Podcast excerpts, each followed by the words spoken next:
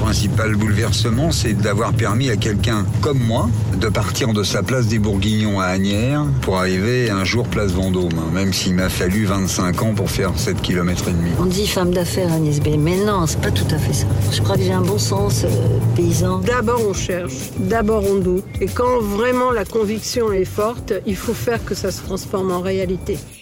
Celles et ceux que vous venez d'entendre incarnent la réussite, la réussite à la française. Ils ont créé un business model, ils ont révolutionné une marque, ils ont su entreprendre au bon moment.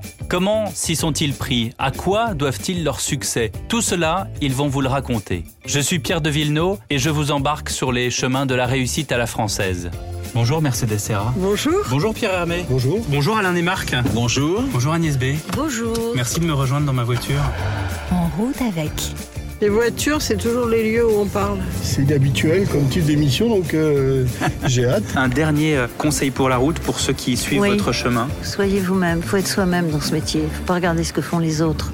En route avec, une série originale produite par Europe 1 en partenariat avec Peugeot. Allez, en route